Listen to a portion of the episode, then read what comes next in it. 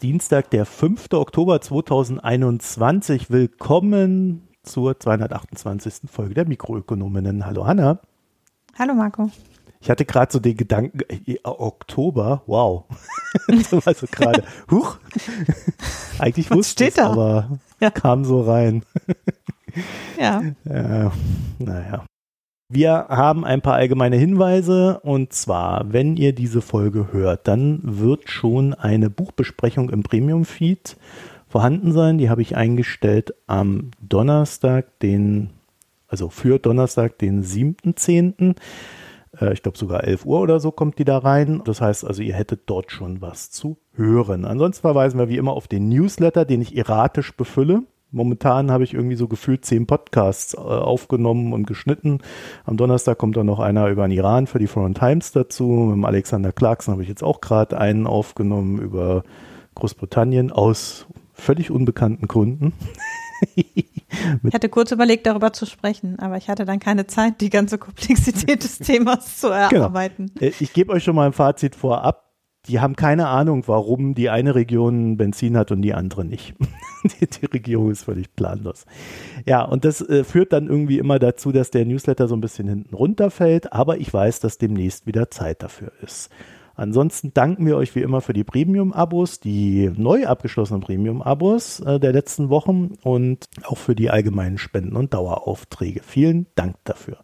Zur kleinen Erinnerung, die Premium-Abos sind für den Premium-Feed und wer der Meinung ist, nur die Hauptsendung unterstützen zu wollen, der spendet.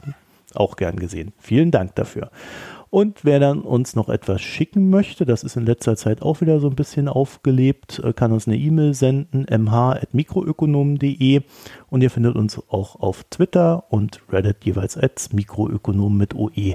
Und dann äh, waren die letzten zwei Premium-Folgen so ein bisschen unglücklich im Sinne, wir haben vergessen, die, ähm, also einmal haben wir sie komplett vergessen reinzustellen, die Shownotes. Beim anderen Mal musste ich einfach zum Essen und habe es nicht fertig gebracht, wollte euch aber auch nicht auf die Folge warten lassen. Also kamen die dann etwas später rein. Da arbeiten wir noch an den Arbeitsabläufen und optimieren sie mal durch.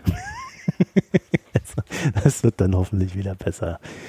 Und wir sprechen heute nicht worüber, liebe Hanna? Darüber, dass die ganze Welt auf einmal Twitter benutzen musste.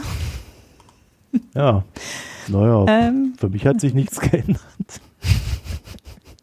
und auch nicht über Sondierungsgespräche. Darüber sprechen ja schon Leute aus den Sondierungsgesprächen mit der Bildzeitung. Das sollte reichen. Ja, das ist ja auch völlig gaga. Also darüber reden, wo, wo es keine Infos gibt und dann muss man noch, es ist alles verrückt. Ich warte mal, bis die Koalitionsverhandlungen da sind. Und dann, dann werde ich mich äußern. so, dann kommen wir doch zum ersten Thema von dir, Hanna. E-Fuels. Oder soll Genau. man es lassen? Ich habe gerade eben schon gescherzt, das Lieblingsthema von Andy Scheuer. Ja, ist eigentlich ein klassisches Ulrich-Thema, aber Ulrich ist ja heute nicht unter uns und deshalb habe ich gedacht, ich lasse es mal nicht liegen, sondern äh, greife es auf, weil gestern, also jetzt, wo wir aufnehmen, gestern, so am 4.10. in Niedersachsen, das weltweit erste Werk für Eco-Kerosin in Betrieb genommen worden ist. Von der Firma Atmosphäre, die man schon kennt, von Flugkompensation, das machen die schon ein bisschen länger. Die machen auch noch andere Sachen, also Atmosphäre ist eigentlich so ein rundum Energiewende Unternehmen sozusagen, also mit Schwerpunkt schon auf eben CO2-Neutralität, aber äh, die machen zum Beispiel auch Elektrifizierung mit Solarzellen in, des weltweiten Südens, um eben ein Kohleöfen und sowas einzusparen, was gefährlich und äh, umweltschädlich ist und machen eben diese Flugkompensationen und jetzt haben sie eben ein Werk für E-Kerosin in Betrieb genommen. Der richtige Produktionsbetrieb soll im ersten Quartal 2022 aufgenommen werden. Also sind jetzt so in der Praxistestphase sozusagen. Und das Ganze ist völlig ohne öffentliche Förderung aufgesetzt worden. Das finde ich ganz spannend, weil es ja klar ist, dass wir E-Fuels brauchen werden für die Verkehrswende und trotzdem die öffentliche Förderung offensichtlich noch nicht fertig ist. Also Svenja Schulze war zur Eröffnung da, obwohl sie nichts zu diesem Werk beigetragen hat, nur um zu sagen, dass sie das total wichtig findet und auch direkt zu betonen, dass ja da Deutschland dann Exportchancen hat, um eben Werke, also nicht das Ekorosin, ähm, aber Werke, Anlagen zu exportieren. Anstatt eben erstmal schon vor Jahren erkannt zu haben, dass es mal besser wäre, sowas anzuschieben und zu fördern, öffentlich nach Möglichkeit. Weil dieses Werk jetzt, also ne, die haben das aus eigener Finanzierung gestemmt, auch ohne einen großen Finanzierungspartner allein. Also die haben dafür ein Tochterunternehmen gegründet, aber betonen, die Ressourcen kämen von ihnen selbst. Und die Produktionskapazität ist im Grunde lächerlich. Also ich will das Unternehmen nicht kleinreden, es ist ein riesiger Schritt und es ist cool, dass sie das geschafft haben. Aber es ist ein Tropfen auf den heißen Stein, was sie produzieren können. Also sie planen im Realbetrieb ab Anfang nächsten Jahres eine Produktionskapazität von 25.000 Liter im Jahr. Das ist nicht viel. Das wird die Lufthansa in Gänze abnehmen. Also zumindest habe ich das in einem Artikel gefunden. Ich verlinke ein längeres Interview im Deutschlandfunk mit dem Geschäftsführer von Atmosphäre. Der sagt zur Kapazität, sie würden ein Hundertstel dessen produzieren, was Deutschland in 2026 braucht für die gesetzliche Beimischung. Also es ist beschlossen worden, dass wir ab 2026 E-Kerosin im Flugbenzin beimischen, 0,5 Prozent in 2026 und das steigt auf 2 Prozent also ähnlich wie das mit E10 ist und E5. Bis 2030 sollen es dann 2% sein. Und wir haben Stand heute, fünf Jahre vorher, die Möglichkeit, ein Hundertstel davon in Deutschland zu produzieren. Und das auch nur auf Basis des, der Initiative eines privaten Unternehmens. Das ist Marktwirtschaft, ne? Ja, genau. Er sagt halt, man kann das auch nicht der Luftfahrtbranche zum Vorwurf machen und das würde ich auch unterstreichen. Der Luftfahrtbranche geht es halt gerade schlecht. Und zwar schon seit Jahren, schon vor der Corona-Krise und durch die Corona-Krise noch mal mehr. Das heißt, es ist jetzt die Arbeit mit, dem, mit Lufthansa Cargo zusammen. Die nehmen das halt dann ab. Aber kein großes Luftfahrtunternehmen hätte jetzt im Moment die finanziellen Spielräume gehabt, um selbst in E-Fuels zu investieren.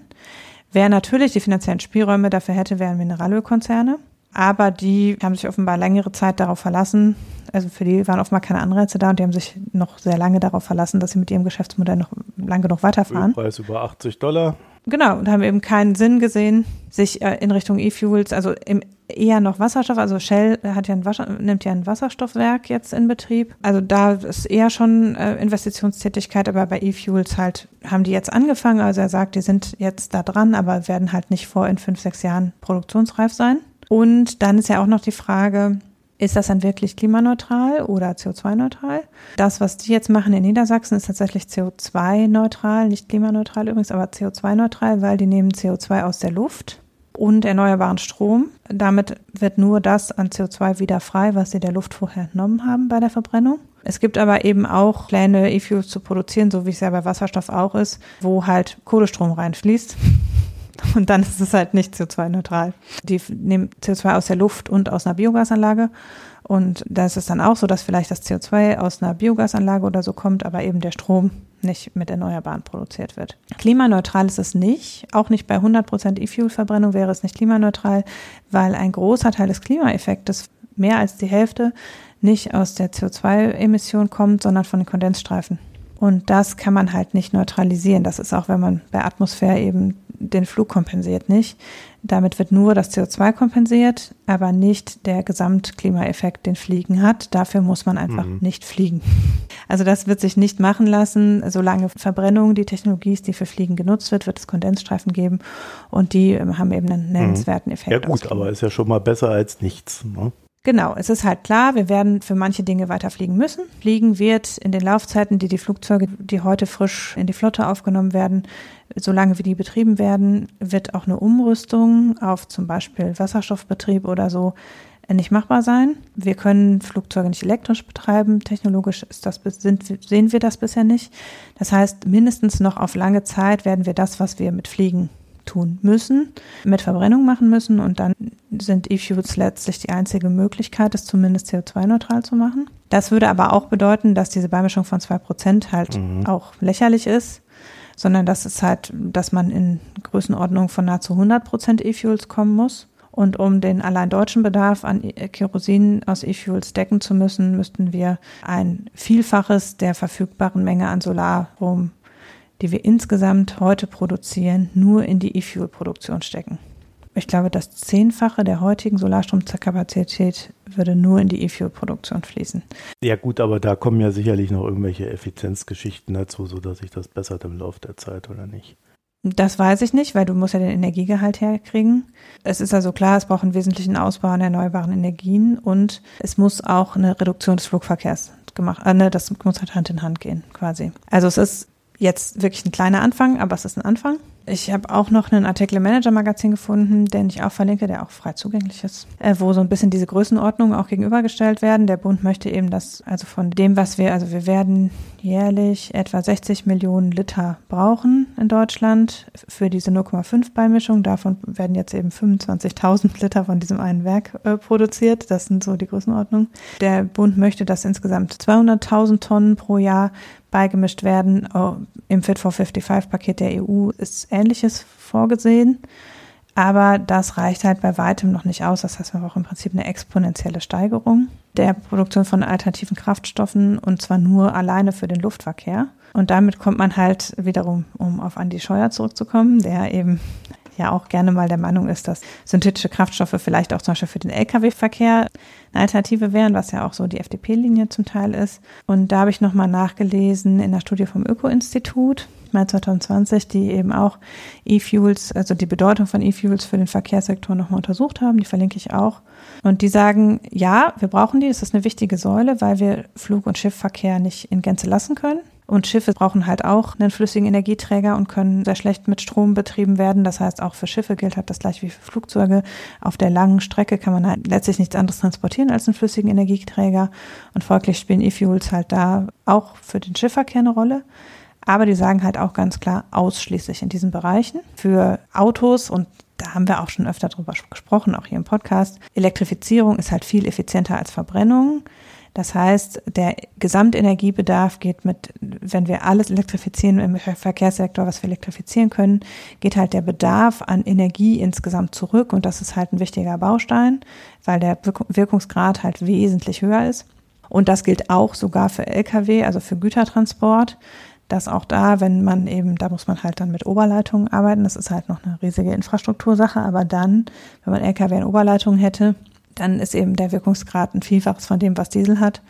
Und damit könnte man halt wesentlich Energie einsparen, während man eben, wenn man E-Fuels verwendet, den gleichen Wirkungsgrad hat, wie man hat mit Diesel oder fossilem Kraftstoff und dadurch eben wir dann eine vielfache Menge an Energie produzieren müssten und das würde ja bedeuten auch ein Vielfaches des Stroms produzieren müssten, den wir produzieren, wenn wir den Strom direkt in die Fahrzeuge packen. Und deshalb sagen sie, ähm, das erste ist alles elektrifizieren, was man elektrifizieren kann. Der zweite Baustein ist dann bei dem, was man nicht elektrifizieren kann, alles, was unnötig ist, einsparen, also im Flugverkehr reduzieren, beim Schiffverkehr spielt Wasserstoff eine Rolle, da ist man noch nicht ganz sicher, da könnte es technologisch sich noch was verwandeln, was ändern. Das ist auch bei Flugzeug natürlich, gehen die Innovationen da auch weiter. Aber mit dem gegenwärtigen technologischen Stand wäre eben dann da die Frage, was brauchen wir, wie viel können wir reduzieren? Und dann wäre eben für das, was wir nicht reduzieren können, wäre dann E-Kerosin oder halt Kompensation die Möglichkeit, die man dann noch hat. Und es wird eine Mischung aus beiden sein müssen wenn man diesen mhm. Energiebedarf eben decken will, dann wird man einen Teil kompensieren müssen und einen Teil eben über E-Fuels decken können, vermutlich ist total cool, dass sie das jetzt an den Start gebracht haben. Es wäre dringend nötig, dass das Umweltministerium schon seit längerer Zeit das auch staatlich angeschoben hätte. Haben sie nicht. Die Beimischungsquote, die vorgegeben ist, ist absolut nicht ausreichend. Um, also wenn 2030 zwei Prozent sind und wir wollen bis 2050 auf 100 Prozent äh, kommen, kann man sich ungefähr die Steigung dieser Kurve vorstellen, die dann da realisiert werden muss.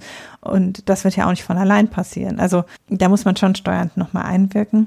Also äh, Svenja Schulz hat da zu wenig und zu spät eingegriffen. Aber cool, dass es jetzt gemacht wird. Keine Frage. Und auch eigentlich cool, dass die Firma das alleine auf die Beine gestellt hat. Ich glaube, was mich am meisten stört, ist, dass das sind immer so kleine Inseln, die man irgendwo sieht. Aber man hat irgendwie nicht den Eindruck, dass da sowas richtig Durchdachtes im Großen und Ganzen mal passiert. Ne? Ja, das ist ja auch bei Stromspeichertechnologie so. Dass wir wissen, wir werden das brauchen. Wir haben sogar zum Teil gesetzliche Vorgaben, die uns sagen, wir werden davon ganz viel brauchen in den nächsten zehn Jahren. Und wir sehen nicht, dass irgendwo die Infrastruktur dafür angekurbelt ja, wird. Das wird uns irgendwann auf die Füße fallen, wenn das weiter so geht. Aber wir sind ja frohen Mutes, wenn dann die Sondierung vorbei ist und die Koalitionsverhandlungen äh, über uns hineinprasseln, dann, dann wird die große Erkenntnis und der große Plan geschmiedet. Dann geht's ja. los. Wer auch immer genau. den dann umsetzt. Yeah. Ja, jetzt kommen Irgendwas wir erstmal zum Zukunft. Zerstörerischen. Irgendwas mit Ever. Wir alle erinnern uns an die Ever Given, das Schiff, das im Suezkanal festhing und wegen dem Ikea eure neue Küche verspätet geliefert hat. Und nun gibt es wieder ein Problem, diesmal aus China kommend, diesmal kein Schiff. Das Problem nennt sich Evergrande. Ehrlich gesagt, ich finde das ziemlich langweilig, was ich euch jetzt erkläre. Ich habe dann aber eine repräsentative Twitter-Umfrage gemacht, ob ihr das hören wollt. Naja, nicht repräsentativ. Und äh, 35 Leute haben da abgestimmt und 68,6 Prozent haben Ja gesagt. Also habe ich das äh, zusammengetragen. Warum finde ich das langweilig? Weil das ist etwas, was immer wieder passiert. Und ich sehe da so gewisse Muster und ich sehe auch gewisse Muster in der, in der öffentlichen Wahrnehmung solcher Vorfälle. Aber äh, wenn du das irgendwie fünf, sechs Mal hinter dir hast, dann, dann denkt man sich auch, ja, ist schon wieder so ein Blödsinn da. Naja, also fangen wir mal an. Die Evergrande Group ist das zweitgrößte Immobilienunternehmen Chinas und das Geschäftsmodell ist nicht sonderlich komplex, zumindest vom Grundsatz her.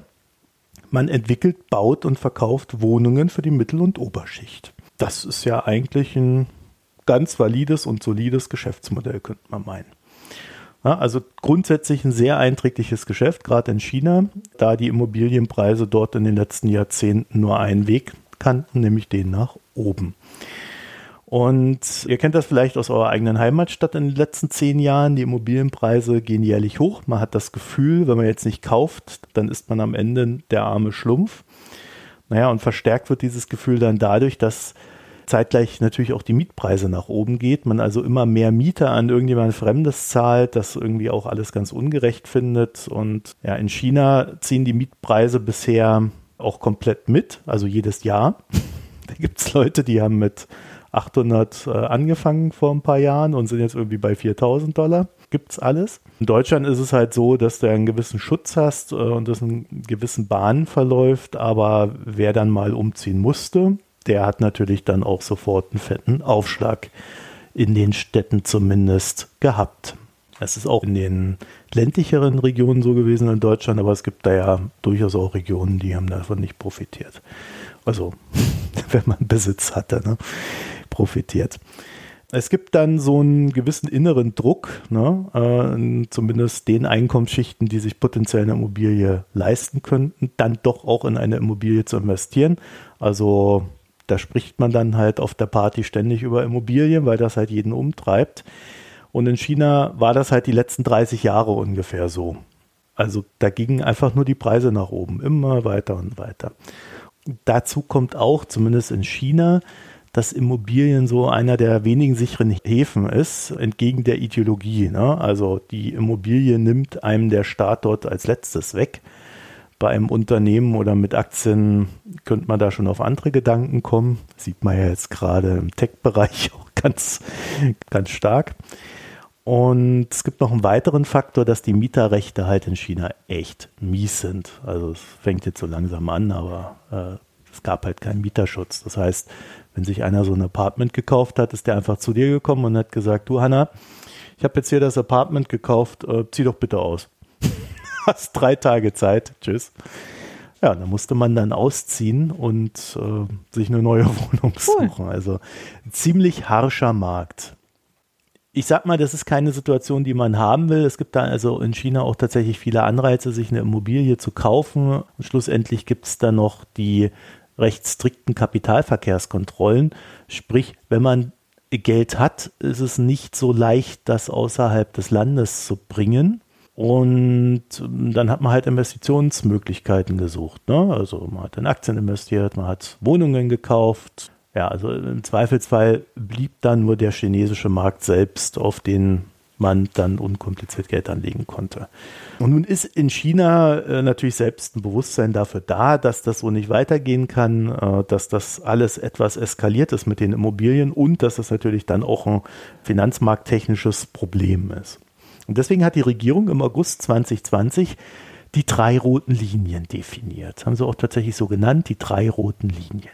Die äh, drei roten Linien beziehen sich auf Immobilienunternehmen und erstens Verhältnis von Verbindlichkeiten zu Vermögenswerten ohne Vorauszahlung von weniger als 70 Prozent. Zweitens Verschuldungsgrad von weniger als 100 Prozent. Und drittens Verhältnis von Barmitteln zu kurzfristigen Verbindlichkeiten von mehr als 1.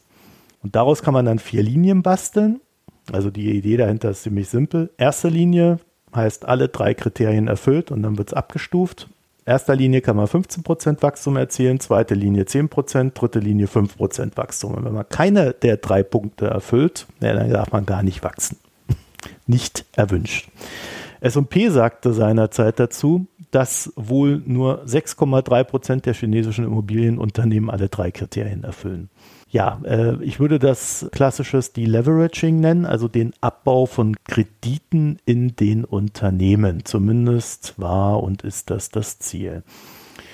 Ja, und das Ergebnis dieser neuen Politik war und ist, dass in der Immobilienbranche nun so eine evolvierende Geldknappheit ausbricht. Und äh, die erreicht das eine oder das andere Unternehmen evolvierend, äh, weil seit 2021 meine ich im Kraft und der Kreis der Unternehmen, auf die es angewandt wird, der steigt. So, dann kommt jetzt noch dazu, wir reden ja gleich äh, nochmal im Detail über Evergrande, aber das, was gerade bei Evergrande passiert, ja, das führt nun dazu, dass auf dem chinesischen Immobilienmarkt die Investoren Angst bekommen und ihr Geld aus der Branche rausziehen, was jetzt natürlich, naja, nicht gerade dazu führt, dass es den Unternehmen gut geht.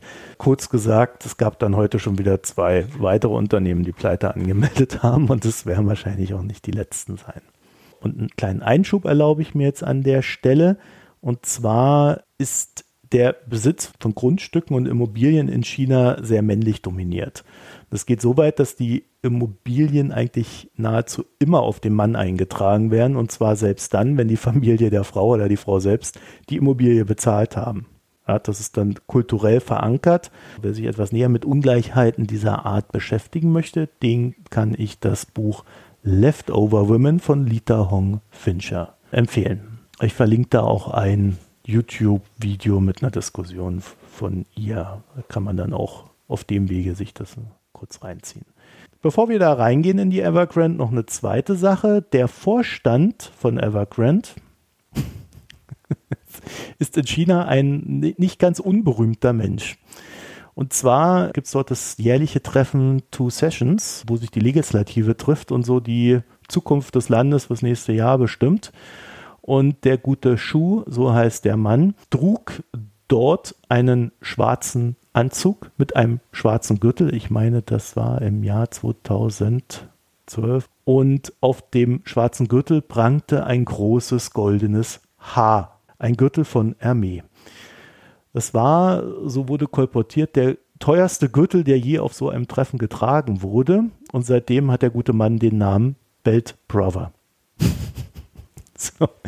Und das gilt so ein bisschen als Ausdruck der Dekadenz der chinesischen Eliten beziehungsweise des chinesischen Kapitalismus. Ich vermute mal, das hat ihm nicht gerade viele Freunde in der Partei eingebracht, dieses Ding. Evergrande, ich würde mal sagen, war und ist nicht mehr ein Profiteur der Immobilienpreisentwicklung der letzten Jahrzehnte gewesen und was ja auch nicht ganz unwichtig in China ist, das Geschäft galt eigentlich mal als ideologiefrei. Ne? Also eine Stütze der Gesellschaft, denn das Bauen von Dingen erfordert viele Arbeitsplätze. Man verbrät das Überangebot an Stahl, was da in China produziert wird. Alles ganz im Sinne von Xi. Um das mal in Zahlen auszudrücken, Evergrande beschäftigt rund 200.000 Menschen, aber an dem Geschäft, das Evergrande selber betreibt, hängen 3,8 Millionen Jobs als indirekt davon profitierende Jobs, die dann wohl auch weg wären, wenn Evergrande weg wäre. Also auch für China ist das, glaube ich, durchaus ein Pfund. Und was wir im chinesischen Kapitalismus sehen, ist, und da ist Evergrande keine Ausnahme, dass diese Unternehmen dann auch immer so eine Vielzahl an Nebengeschäften haben. Ne? Also ich habe euch ja gesagt am Anfang, dass äh, die haben halt Immobilien entwickelt, äh, verticken die dann und bauen sie. Sie haben dann aber irgendwie gedacht, naja, uns reicht das nicht und deswegen haben sie dann zum Beispiel auch noch eine Elektroautosparte aufgebaut. Dann gibt es noch einen Fußballclub. Der haben sie da irgendwie die größte Fußballschule der Welt gebaut für diesen Fußballclub. Und gleich noch. So großartig, diese Multipurpose. Ja, dann noch auch das größte Fußballstadion der Welt. Könnte man ja sagen, es sind ja immerhin Immobilien, ne? Also Fabriken, Fußballclubs. Dann haben sie noch so eine Art Disneyland gebaut namens Evergrande Fairyland und äh, man baut künstliche Inseln, um ein riesiges Tourismusprojekt im chinesischen Hawaii aufzubauen. Aus Deutschland heraus betrachtet vielleicht größenwahnsinnig. Auf alle Fälle würde ich sagen, passt das zu dieser Gürtelgeschichte. Ne? protzen. Ja, voll. Aber vielleicht wollen wir so fair sein und das nicht weiter werten, auch wenn wir es jetzt natürlich schon getan haben. Ne? Fakt ist, für all das braucht man Geld und deswegen hat Evergrande einen Schuldenberg in Höhe von 300 Milliarden Dollar angesammelt. Und die teilen sich auch ganz nett auf. 147 Milliarden schuldet man Handwerkern und Zulieferern, 69 Milliarden schuldet man dem Staat oder Steuern und sonst dem Kram. 88,5 Milliarden sind explizite Schulden und davon 20 Milliarden Dollar basiert. Das heißt, die sind dann wohl eher bei Ausländern platziert worden. Und das Problem soll nun rein Cashflow basiert sein. Sprich, wenn da nur gewisse Zahlungen eintreffen, ist alles in Ordnung. Das Ding ist, daran könnte man zweifeln, denn der Cashflow dieses Unternehmens war auch in guten Jahren negativ. Er war immer negativ. Hm. Also da ist eigentlich nichts Gutes rauszuholen, würde ich sagen. Also das Ding ist am Zusammenklappen. Und ich würde sagen, Evergrande hat einfach zu hoch gepokert. Ja. Nur hat man ein kleines Problem, Käufer für unverkaufte Immobilien zu finden. Wir wissen natürlich nicht genau, um welche Immobilien es sich handelt. Aber wir wissen, dass man begonnen hat, Rechnungen mit unfertigen Apartments begleichen zu wollen. Manchem Finanzmarktbeobachter erscheint das etwas absurd, weil es wäre doch eigentlich günstiger, die Wohnungen fertigzustellen, auszuliefern, sich auszahlen zu lassen. Und theoretisch ist das ja so. Ne? Also theoretisch wäre es besser, man würde jetzt irgendwie Geld bekommen, Wohnungen fertig bauen, sich das Geld holen. Dagegen spricht allerdings, dass man erstens dieses Geld nicht hat und zweitens äh, wurden über 500 der aktuell mehr als 700 Bauprojekte gestoppt. Einfach ein Baustopp. Also wartet man an der Stelle, bis Geld zur Fertigstellung da ist. Das wurde teilweise vom Staat verhängt, teilweise machen die Unternehmen nicht mehr mit, das ist so ein bunter Mischmasch. Gebaut wird da auf einer Fläche von rund 132 Millionen Quadratmetern. Also das zeigt vielleicht die Masse der Wohnungen besser an als die Zahl der Bauprojekte. Also ein Bauprojekt heißt nicht, da wird ein Haus gebaut. Es warten momentan rund 1,4 Millionen Käufer auf die Fertigstellung ihrer Immobilie. Das Ding ist, die haben ihre Immobilien schon bezahlt. Eben, da kommt ja dann nicht mehr viel rein, wenn das schon. Die haben die bezahlt. Und zwar haben die 200 Milliarden dafür gezahlt. so. Ja, also wie gesagt, für die Fertigstellung werden jetzt 15 Milliarden benötigt, aber wenn man die aufbringt, hat man davon ja nichts. Weil das Geld ist ja schon mhm. da. Deswegen versucht man jetzt auch die unfertigen Apartments auf anderem Wege loszuwerden. So, und das ist halt das Problem, ne? Du hast die 200 Milliarden eingenommen, du hast die 200 Milliarden verballert und dann hast du dir noch 300 Milliarden Schulden geholt. Da bräuchte man jetzt Einnahmen, um diese Schulden zu bedienen. Also für mich klingt das auch so ein bisschen so nach so einem Schneeballsystem, ne? Mhm.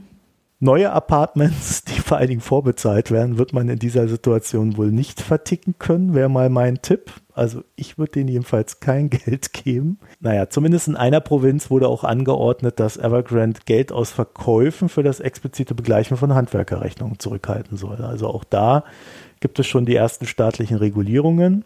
Dann hat man im Lauf des ersten Halbjahres auch noch so einen ganz komischen Move gemacht, indem man seinen Mitarbeitern gesagt hat, du Mitarbeiter gibst mir jetzt ein kurzfristiges Darlehen und wenn du das nicht tust, dann verlierst du deinen Bonus. Daraufhin sind die Mitarbeiter, die ja vielleicht um die Finanzen des Unternehmens hätten wissen können, sicherlich nicht alle, aber ein paar, zu ihrer Bank gerannt und haben sich Geld geliehen oder sind zu ihrer Familie und dem Freundeskreis gegangen und haben sich Geld geliehen, das ist in China durchaus üblich, und haben das dem Unternehmen gegeben. Und im September hat Evergrande dann aufgehört, diese Mitarbeiterkredite zu bedienen. Das heißt, äh, auch da herrscht jetzt sehr viel Wut, Enttäuschung und sicherlich auch Geldknappheit. In China selbst ist das Problem, dass ein Großteil des Kreditsystems, naja, darauf basiert, Immobilien zu besichern. Vulgo, die beste Chance, einen Kredit bei einer chinesischen Bank zu bekommen, war und ist, eine Immobilie zu haben, die man besichern kann naja, die Probleme waren bekannt und wie wir sehen, konnte man sie nicht lösen, weil die Immobilienblase zumindest in dem Fall schon ausreichend da war. Also auch mit der Regulierung vom letzten Jahr war es einfach zu spät, um da bei dem Laden noch irgendwas zu retten. Im größeren Kontext äh, kommen noch ein paar andere Dinge hinzu. also im größeren Kontext namens China. Und zwar hat man bei der Neubildung von Stadtteilen so ein System entwickelt, demnach sich die Ablösesumme für vorherige Anwohner nach der Haushöhe bemaß. Also es gibt einfach Geld nach Stockwerk, wenn da so ein neuer Stadtteil hochgezogen wird und was anderes abgerissen werden muss. Und das hatte zur Folge, dass sobald klar war, dass eine Gegend eingemeindet wird, man dort einfach Gebäude billigster Machart hochgezogen hat und sich die dann bezahlen ließ. Also da sieht man dann noch, da gibt es auch Videos von ADV China, könnt ihr ja mal gucken. Das ist äh, ohnehin einer meiner Lieblings-YouTube-Channels für China. Da sind einfach so, so, so, das sind doch nicht mal Gebäude, das sind einfach nur so die Gerippe von den Gebäuden hingestellt. Und die lässt man sich dann halt bezahlen. Das Ding ist, niemand hat halt das jemals gebraucht, was dann dort gebaut wurde. Ne? Und es wurde dann auch wieder abgerissen, wenn es dann eingemeindet wurde. Aber es setzte halt völligen Fehlanreiz für ja, Immobilienentwickler, für Privatpersonen und so weiter. Ein anderes Ding ist, dass viele neue Stadtteile schlichtweg leer standen und nach kurzer Zeit entsprechend verfallen sind. Also man hat dort einfach Wohnungen hochgezogen. Das überschüssige Geld hat dort rein investiert. Also da waren wirklich das reines Investmentobjekt. Und dann ist erstmal nichts passiert. Also niemand ist dort reingegangen, äh, die Stadtteile waren leer. Also da gibt es, wenn man da in den etwas rumblättert im Internet, China Ghost Towns, da findet man sehr viele Berichte über diese Geisterstädte. Etwas netter formuliert ist es vielleicht so, die Leute konnten gar nicht so schnell einziehen, wie dort die Städte gebaut wurden. Und tatsächlich ist es auch so, dass einige dieser Städte, werde ich verlinken, teils nach einem Jahrzehnt oder so, auf einmal befüllt worden sind mit Menschen. Also da, da, haben sie dann auf einmal so ein Finanzzentrum draus gemacht. Stand ja da, musste man irgendwas mitmachen, hat man noch ein bisschen hin, was hingekleistert und äh, zack, auf einmal war das ein blühender Stadtteil einer Großstadt. Und hinzu kommt, und das ist so, so echt die Hölle für Immobilienbesitzer, dass durch dieses ständige Bauen und Erweitern an den Städten sich ständig der Stadtmittelpunkt verschiebt. Das heißt, es konnte dir echt passieren, dass du eine Wohnung in einer A-Lage gekauft hast und dann plötzlich aus der A-Lage eine B- oder C-Lage wurde, weil einfach drei Quartiere weiter äh, das Finanzzentrum entstanden ist und dann sich alles dorthin verschoben hat und so weiter. Dort zu investieren war auch definitiv spekulieren, ne? auch wenn die Preise insgesamt immer wieder hochgegangen sind. Es konnte dir aber auch tatsächlich passieren, dass aus deiner A-Lage eine C-Lage wurde und die C-Lage trotzdem mehr Geld wert war als vorher. Also auch das war nicht ausgeschlossen. Entsprechend mies sieht es insgesamt für den Immobilienbesitz aus, weil ich habe da eine schöne Zahl gefunden. 2017 standen 21 Prozent der gebauten Apartments leer. Dann könnte man noch sagen, naja gut, dann kauft er halt eine Wohnung und zieht da ein. Ja, könnte man sagen, klar. Dann gibt es ja Leute, die haben mehr als eine Wohnung. Also bei Besitz von zwei Wohnungen war die Leerstandsrate dann schon bei 39,4 Prozent. Hm. Also, das heißt, eigentlich haben es dann die wenigsten noch geschafft, aber nicht die wenigsten, äh, 60 äh, Prozent scheint es ja geschafft zu haben, wenn sie zwei Apartments hatten, die zu vermieten und der Rest stand einfach leer. Das heißt, man hat dann tatsächlich davon gezerrt, dass es mehr wert wurde. Da gibt es auch wirklich irre Geschichten, dass sobald Preise steigen, dann auch die Apartments wieder vertickt werden und alles. Also ein, wirklich ein Markt mit einer extrem hohen Umschlagrate. Also als ob das Aktien wären oder so, die du da einfach mal so hin und her schiebst. Völlig ja. irre. Ja, also ich habe da ein paar schöne Links in den Show Notes zu dem, was ich hier euch hier erzähle. Da könnt ihr euch dann durchwühlen. Ich glaube, wir sind jetzt ungefähr bei der Hälfte dessen, was ich sagen wollte. Es geht also noch weiter.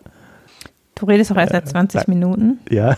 Ich habe das im Auge. naja, also ihr ahnt sicher, worauf ich hinaus will. Es ist teilweise echt schwer, solche Entwicklungen zu planen und man braucht einen ziemlich langen Atem und dann schlussendlich einen Wohnkomplex in so einer Gegend zu verkaufen, die ja quasi leer ist oder sich dann erst später füllt. Ne? Und es kann ja trotzdem passieren, dass du jemanden findest, der das einfach kauft, weil gerade die Preise steigen. So, und das schnelle Hochfahren der Verschuldung bei Evergrande naja, das wurde diesem Risiko, was da natürlich dahinter steht, auch diesem sich stark verändernden Markt eigentlich kaum gerecht. Und entsprechend steht das Gebilde nun vor dem aus. Wie will man die missliche Lage nun auflösen bei Evergrande? In China wurden die Immobilienentwickler angewiesen oder aufgefordert, Vermögenswerte von Evergrande zu kaufen.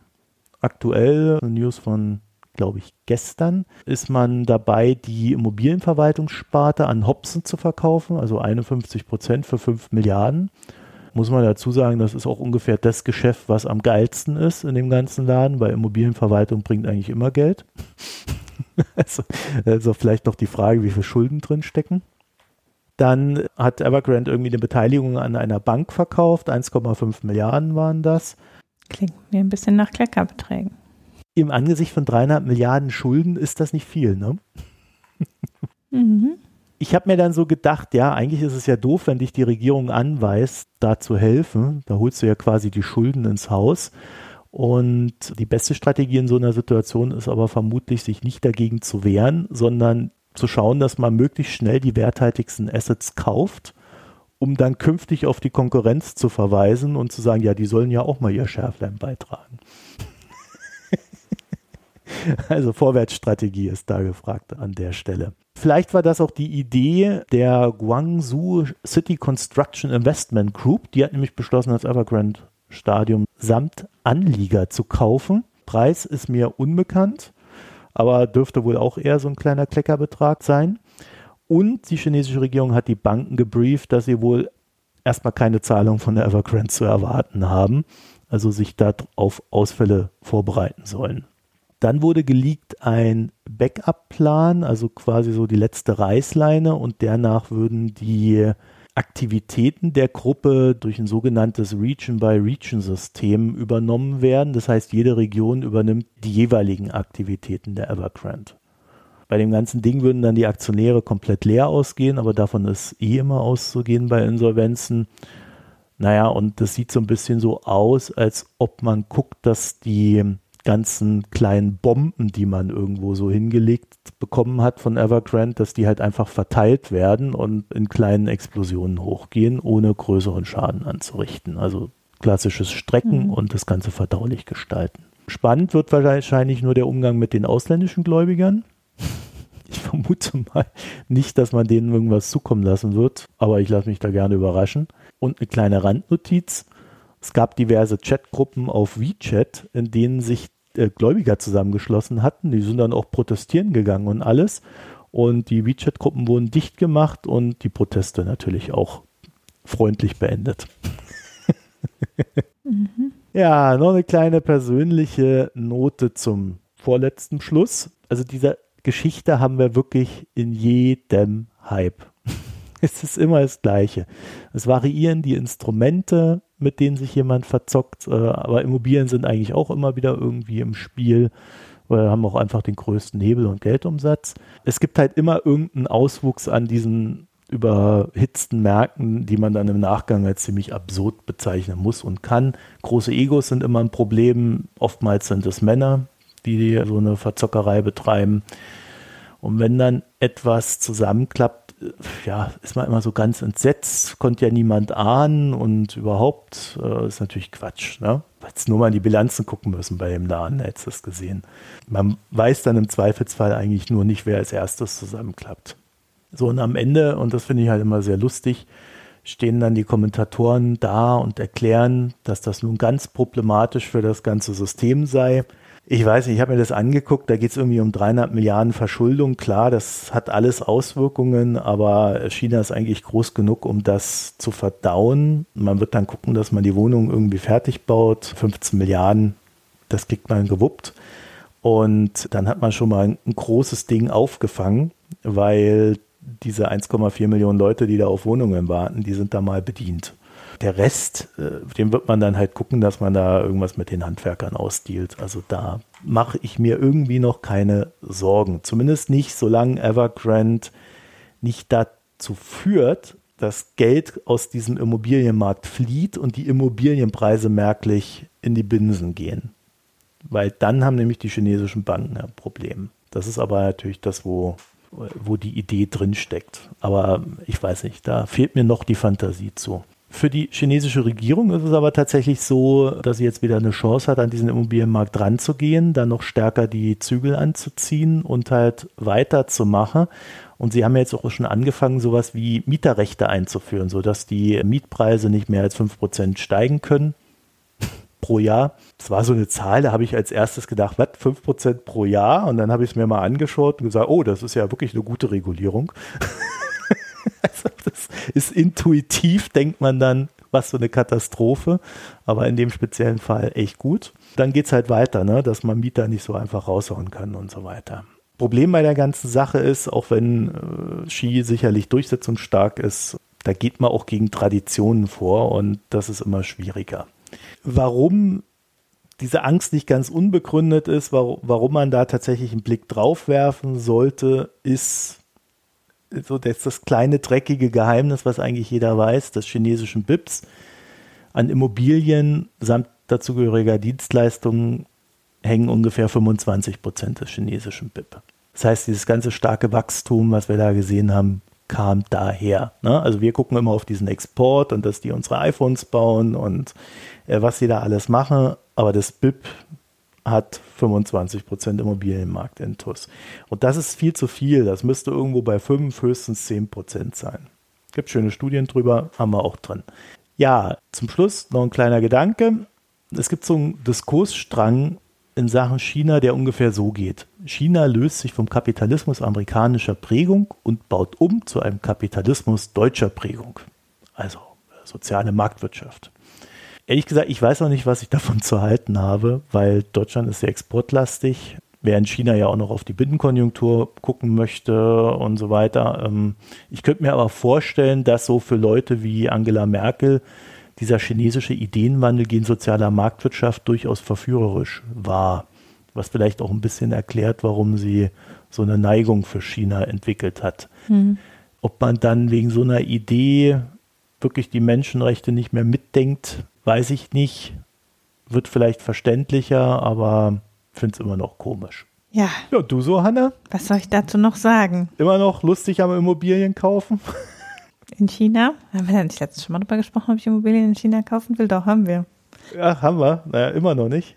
Es gibt auch so schöne Zahlen, wie äh, dass so eine Immobilie in China zu kaufen dann irgendwie auch, weiß nicht, 33 Jahreseinkommen kosten kann und so weiter. Das ist total verrückt. Also ich finde dann diese Diskussion um was für eine Art von Kapitalismus ist es dann auch umgekehrt so abgehoben, weil man muss sich nur diese die Größenordnung, äh, die Zahlen und die daraus resultierende vollkommene Ungleichheit klar machen, um eigentlich zu sagen, es ist ja noch viel krasser als Kapitalismus amerikanischer Prägung. Also um das mal mit einem FDP-Mann zu sagen, der zum Berliner Immobilienmarkt folgende Idee entwickelt hatte. ich nenne jetzt mal keine Namen. Da muss man vielleicht auch einfach mal auf den Gedanken kommen, dass man so eine Immobilie über zwei Generationen abbezahlt. Aha. Oder halt drei. Oder vier. Je nach hm. Einkommensklasse. Ist halt eine Gemeinschaftsarbeit. Mhm. Ja. Dynastien bauen sich auf eine Immobilie sozusagen. Ja, ja. Kommen wir mal zum nächsten Thema, das damit ja irgendwie ein bisschen korreliert. Ne? Corona-Auszeit für arme Haushalte steht hier. Mhm. Das Arme ist in Anführungsstrichen. Ja, ähm, es gibt eine neue Familienförderung vom Bundesministerium für Soziales, Frauen und Jugend. Äh, Quatsch, Soziales Bundesministerium für äh, äh, Familien, Senioren, Frau, äh, Frauen und Jugend, so heißt es. Und die sogenannte Corona-Auszeit.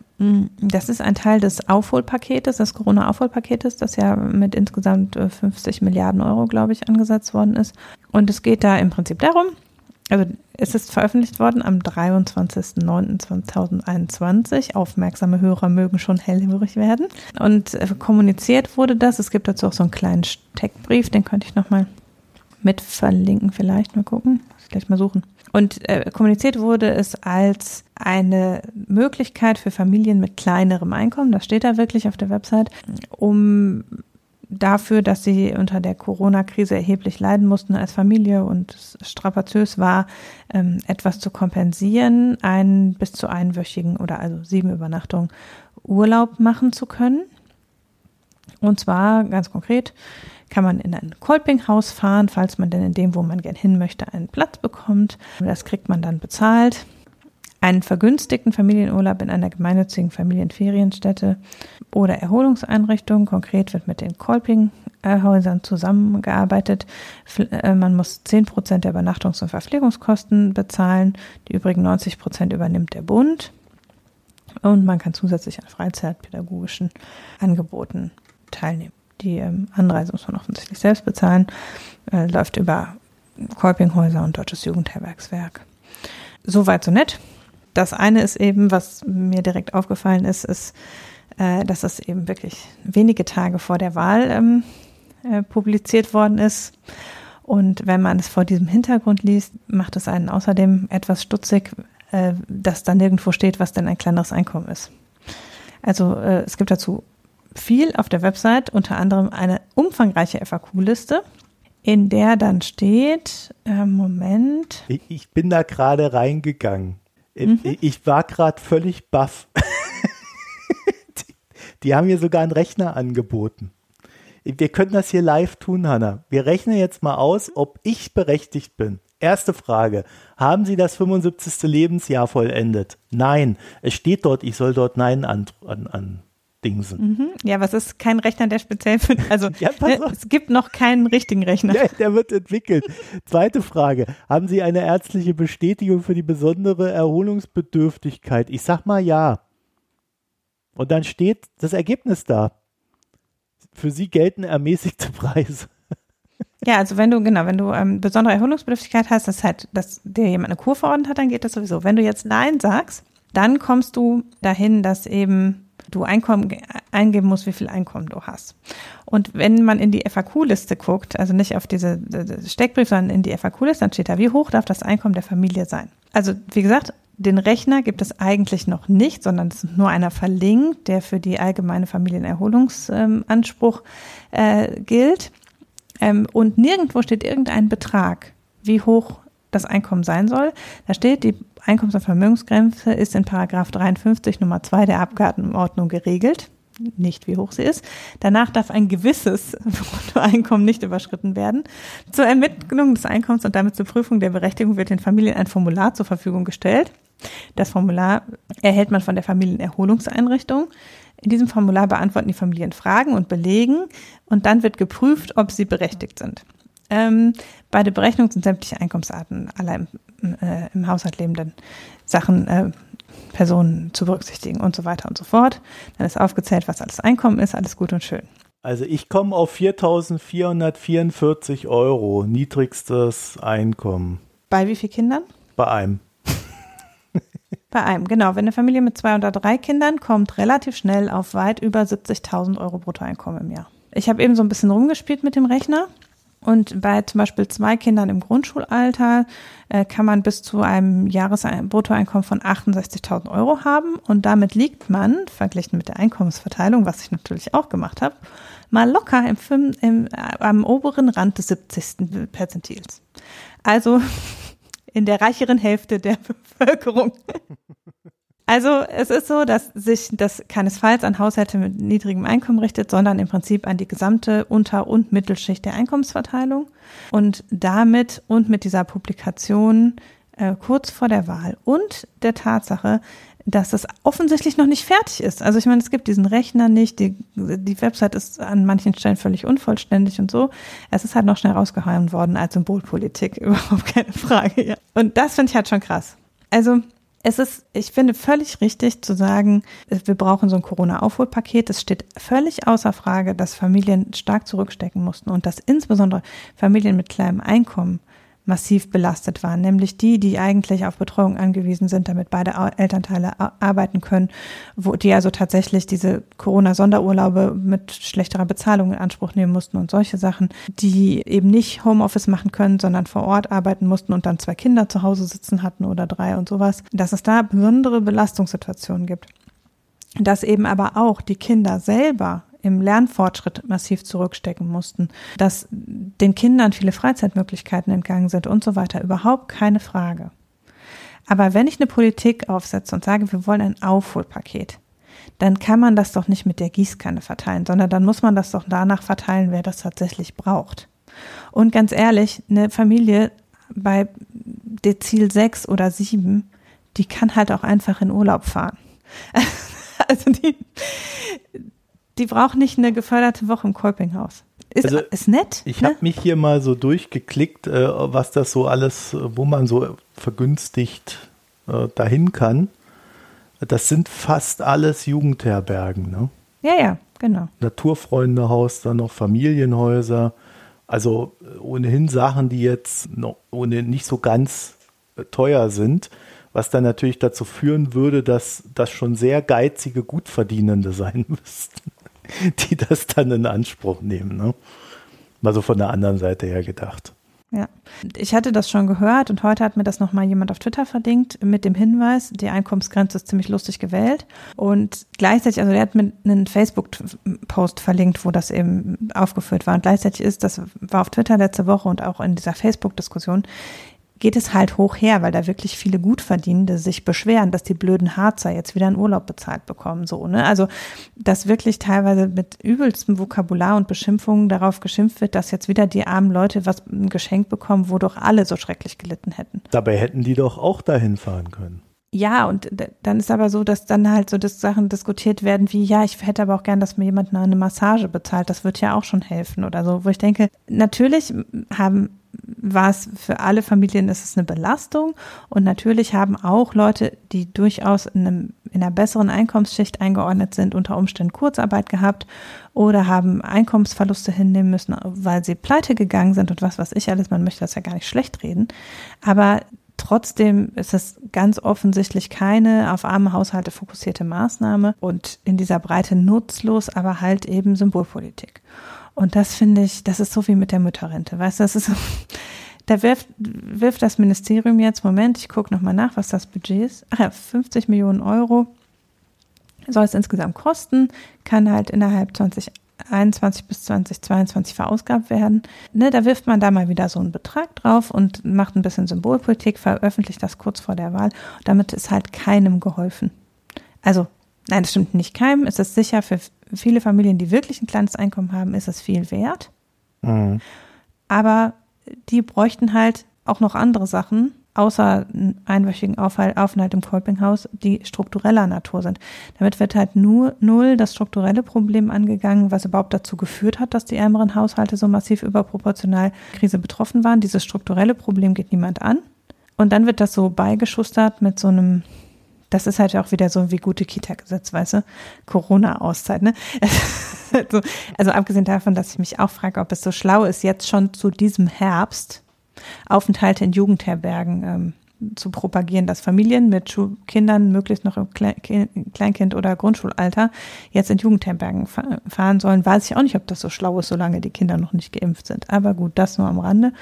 Und es wirkt natürlich auch ein bisschen wie gleichzeitig auch eine Förderung für die Jugendherbergswerke, die natürlich auch unter der Corona-Krise gelitten haben.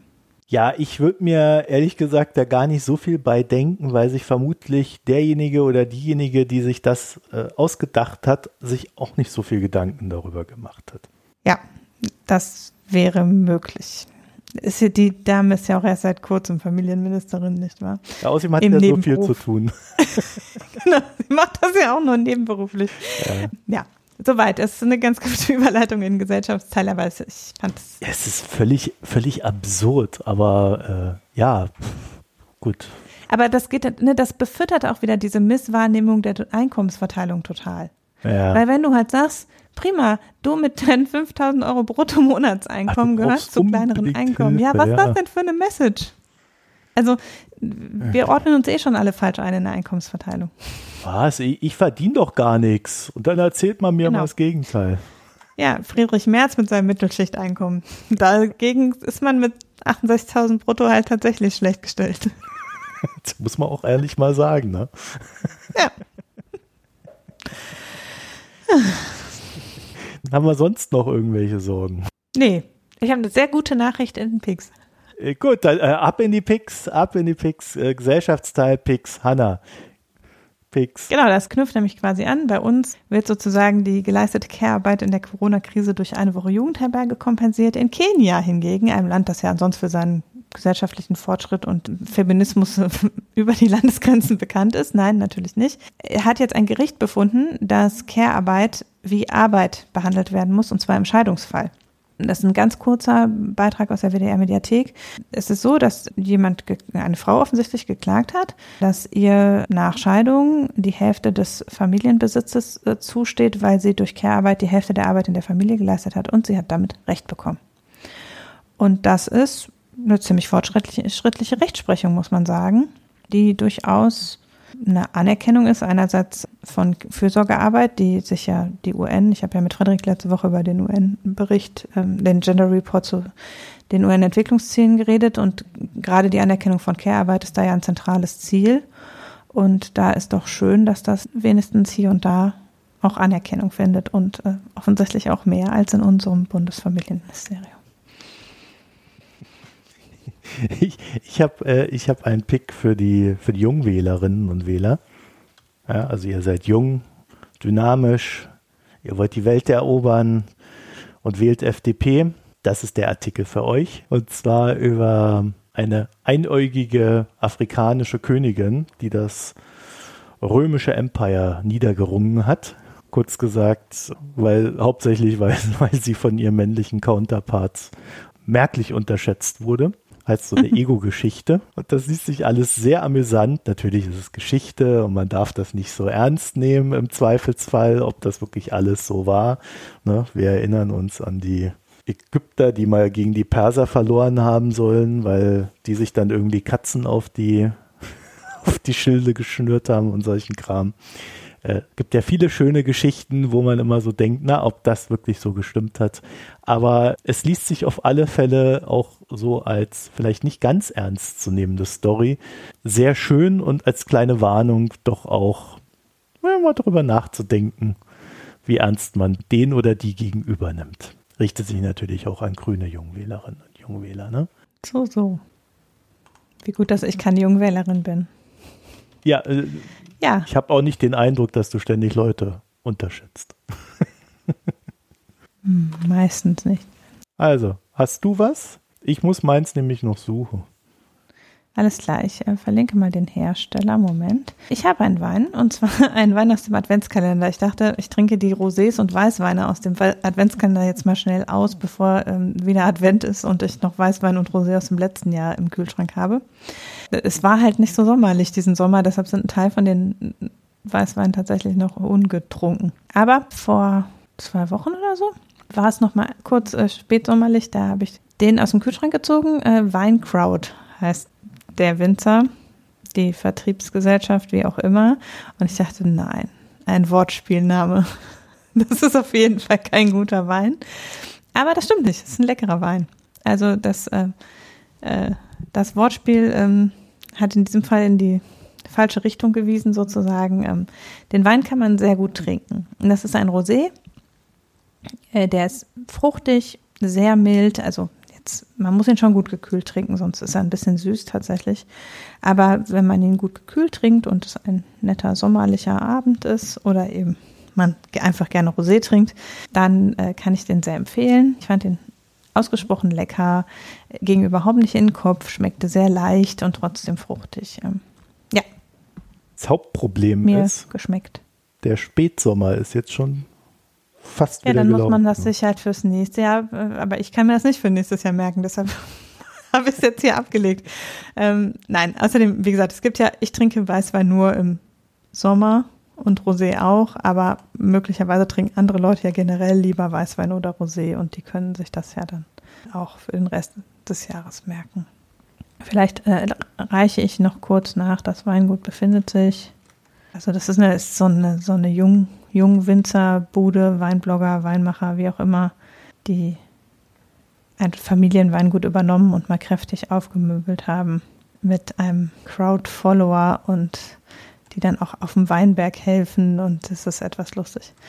Ähm, ja, es ist halt so ein Startup, so ein Wein-Startup. Also es ist ja jetzt Oktober. Ich war letztens noch auf einer Weinwanderung Also, was man halt so Wanderung nennt. Ne? 1,5 Kilometer, nee, drei, dreieinhalb Kilometer Weg und äh, sechs Weinausschenke, Schanke.